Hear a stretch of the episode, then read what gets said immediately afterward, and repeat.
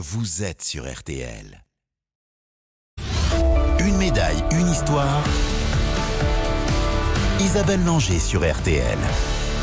Tous les week-ends, des champions racontent comment ils ont vécu la consécration d'une médaille d'or, les lendemains parfois difficiles, mais aussi ce qu'ils sont devenus depuis. Dans cinq ans, vous le savez, Paris sera en plein dans ces Jeux, des Jeux olympiques que prépare d'arrache-pied son patron, Tony Estanguet. Justement, Tony Estanguet revient ce matin sur le 18 septembre 2000 au JO de Sydney, ce jour qui a changé sa vie.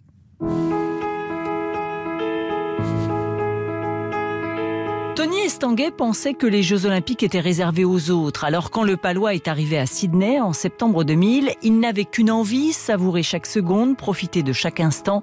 Et la cérémonie d'ouverture en faisait forcément partie. On m'avait dit non, mais il faut pas que tu ailles à la cérémonie. Ton épreuve elle est deux jours après. Tu vas laisser trop d'énergie. Et moi j'ai 22 ans et j'ai qu'une envie, c'est de profiter de chaque instant de ces Jeux. quand je rentre dans ce stade, mais c'est un truc de dingue. Et puis arrive ce 18 septembre qui va changer sa vie. Je fais pas le malin le matin. En fait, jusqu'au bout, j'étais dans euh, l'histoire, elle est trop belle. Il va forcément t'arriver un truc. Le truc qui lui arrive, c'est une course parfaite avec au bout la victoire. Sydney en fil rouge et en direct dans RTL Matin, Christian Olivier, une médaille d'or pour la France. C'était prévu et la moisson continue. Champion olympique Tony Estanguet qui en canoë monoplace sur la rivière artificielle de Sydney a dominé euh, tous ses adversaires. Une médaille d'or que Tony dédie à son frère Patrice qu'il a écarté de la sélection olympique quelques mois plus tôt. Oui, à jamais ce 18 septembre restera gravé dans son cœur. Et que dire des jours qui ont suivi? C'est la folie, c'est la folie furieuse. Je me laisse porter, je calcule plus rien, je découvre euh, les médias. Je pense que jamais aucun média ne s'était intéressé à, Tony Estanguet. Il y a une espèce de marathon qui dure plusieurs jours où je me retrouve assez vite invité euh, à la finale du 100 mètres. Moi, j'avais jamais vu d'épreuve euh, au jeu.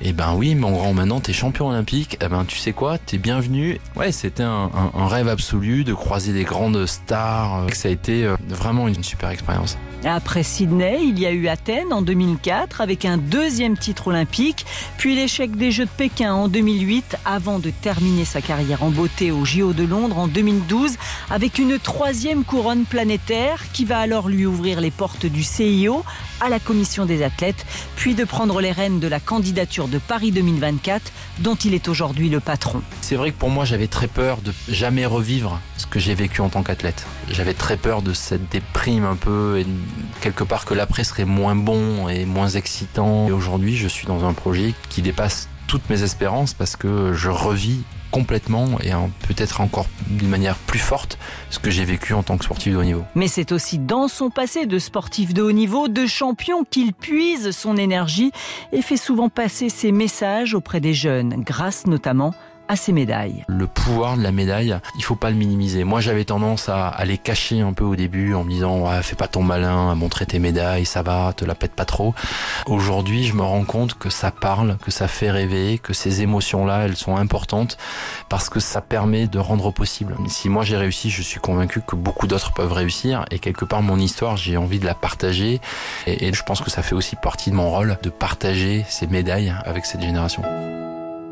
Une chronique à retrouver bien sûr sur notre site rtl.fr. Les confidences étaient recueillies par Isabelle Langer et mises en onde par Dany Matouk.